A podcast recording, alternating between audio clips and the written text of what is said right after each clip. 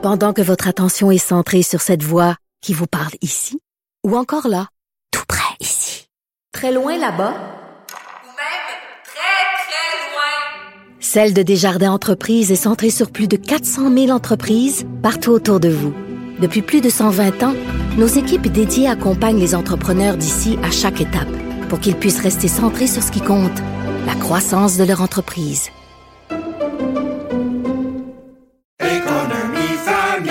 Ici Ricardo. Et Émilie, marchand d'IGA. On a envie de vous inspirer à bien manger. À moins de 5 la portion. Suffit de repérer les produits valeurs sûres et de les cuisiner avec une de nos recettes. Les valeurs sûres, c'est bien pensé, hein? Bien sûr! Détails sur IGA.net.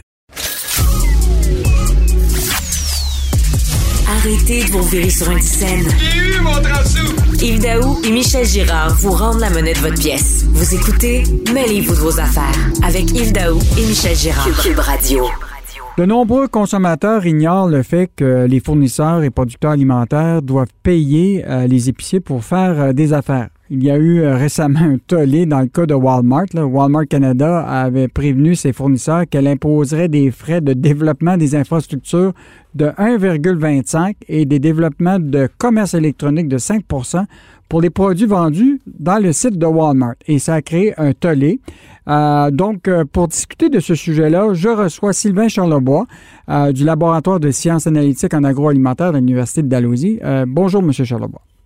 Bonjour Yves. Sylvain, selon l'UPA, si toutes les grandes bannières vont de l'avant avec des hausses là, de frais comme Walmart l'avait proposé ou qu'il l'implante, la facture pourrait être de 100 millions et même plus, 465 millions pour les agriculteurs, pour les transformateurs. Est-ce que c'est des chiffres qui sont, qui sont justes?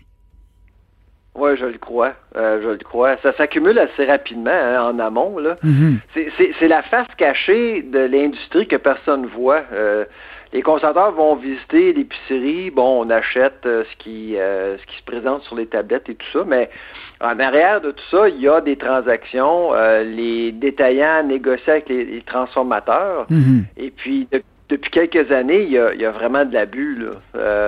Les frais, c'est- c'est pas nouveau. Hein? On a demandé aux fournisseurs de payer pour toutes sortes de choses, promotion, espace tablette, tout ça. Mhm. Mais là, ces dernières années, là, on y va loin, on va très loin. On demande euh, aux fournisseurs de, de financer euh, la, la construction de centres de distribution, des plateformes de commerce électronique. Euh, on va loin, là. en fait, trop loin, à mon avis. Il y a Loblaws et, et Walmart en particulier qui ont Mm. vraiment, vraiment imposé des frais euh, supplémentaires quand même assez importants l'année passée. Et puis, ça crie. Au sein de l'industrie, là, euh, ça fait peur. C'est pour ça qu'on a on a pensé là, il, il fallait il fallait trouver une solution. Là. Mais là, ce que je comprends, c'est que ça a tellement crié fort que là, les ministres de, de l'Agriculture à travers le pays euh, ont convenu de créer un groupe de travail pour étudier ça et d'arriver avec des solutions. Ils vont arriver avec quoi? Un, un code de, de, de, de vie pour les, les épiciers à l'égard des fournisseurs?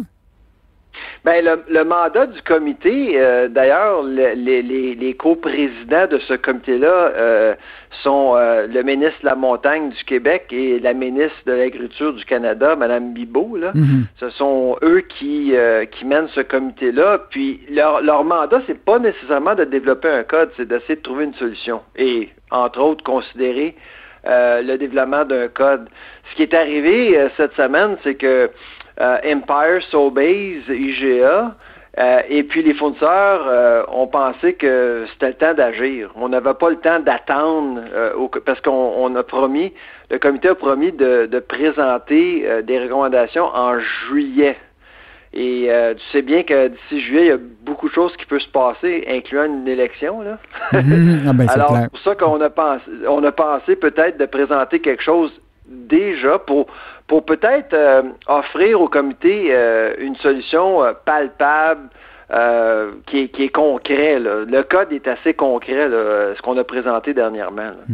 Euh, J'essaie de comprendre. là. Prenons un, un producteur québécois, parce que là, évidemment, il y a des grands euh, manufacturiers, producteurs de, Ouais. comme General Mills, tout ça, eux autres, de- d'acheter des Ouais. espaces dans, dans les détaillants, là, ça ne doit pas être très compliqué pour eux autres. là.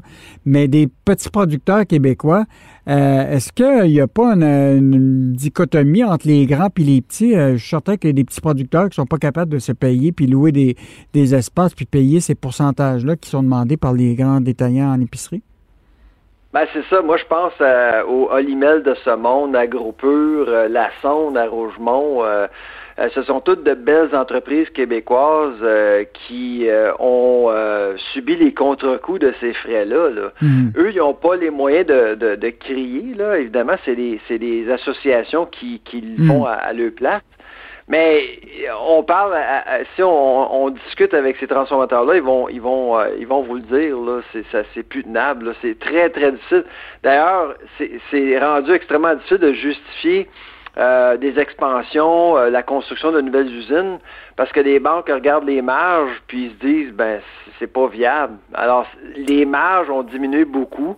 D'ailleurs, Loblaws vient d'annoncer récemment qu'ils veulent vendre leur filière de transformation avec euh, Weston Bakeries. Oui. C'est pas c'est pas une coïncidence. Mhm. Euh, les marges sont extrêmement minces. Là. Alors c'est pour ça qu'il faut protéger notre transformation. Puis le code, c'est est-ce que le code va fonctionner? Je ne sais pas, euh, mais il faut trouver une solution. Puis, ben, en fait, ça, c'en est une. Hmm. Mais si tu te mets dans la peau du consommateur, là, parce que jusqu'à date, là, bon, tu annonces évidemment, toi, dans tes rapports, là, la question de l'augmentation du prix des aliments puis des légumes, etc.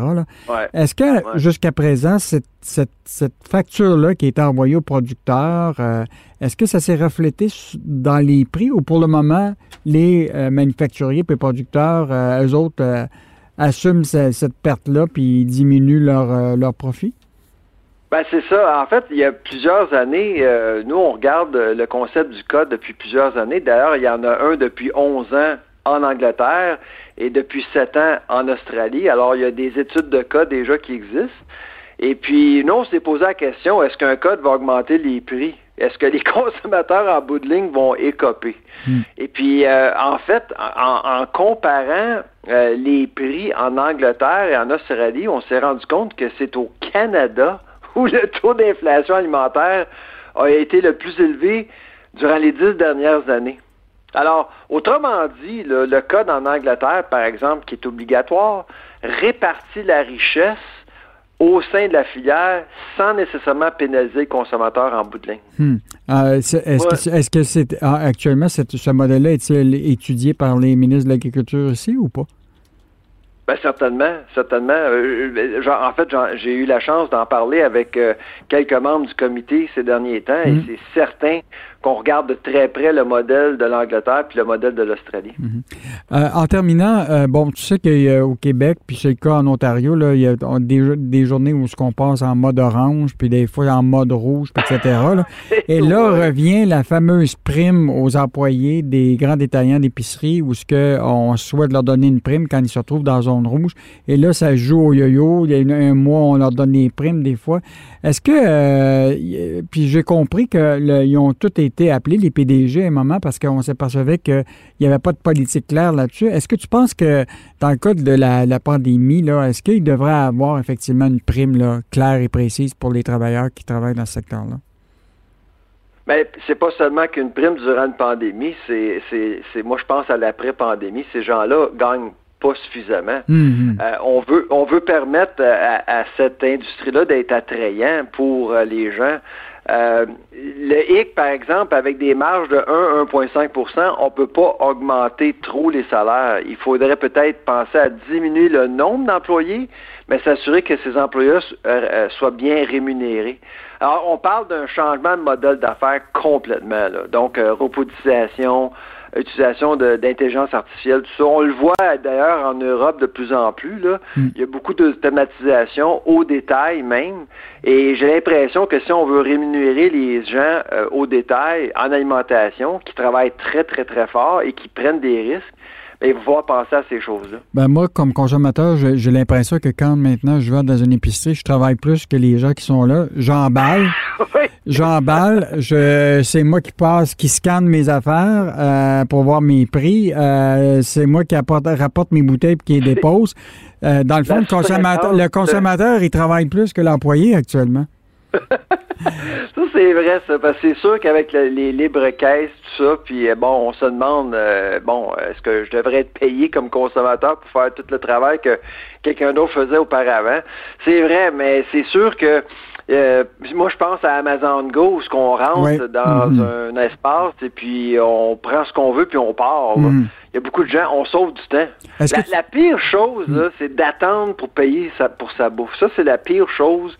Puis il va falloir penser à l'expérience en Mhm. bout de ligne.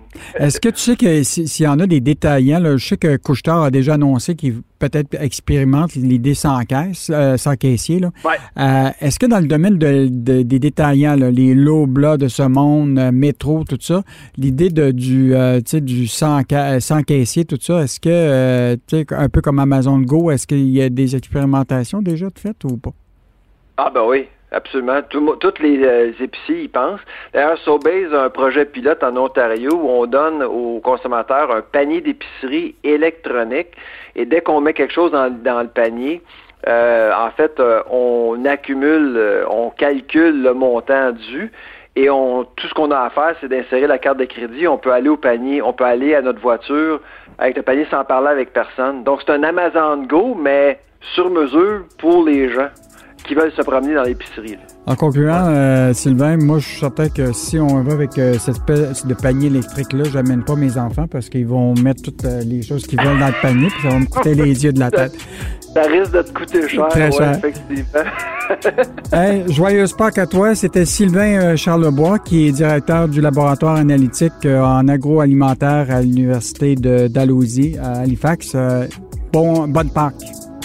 Le joyeux sport. Bye bye. Au revoir.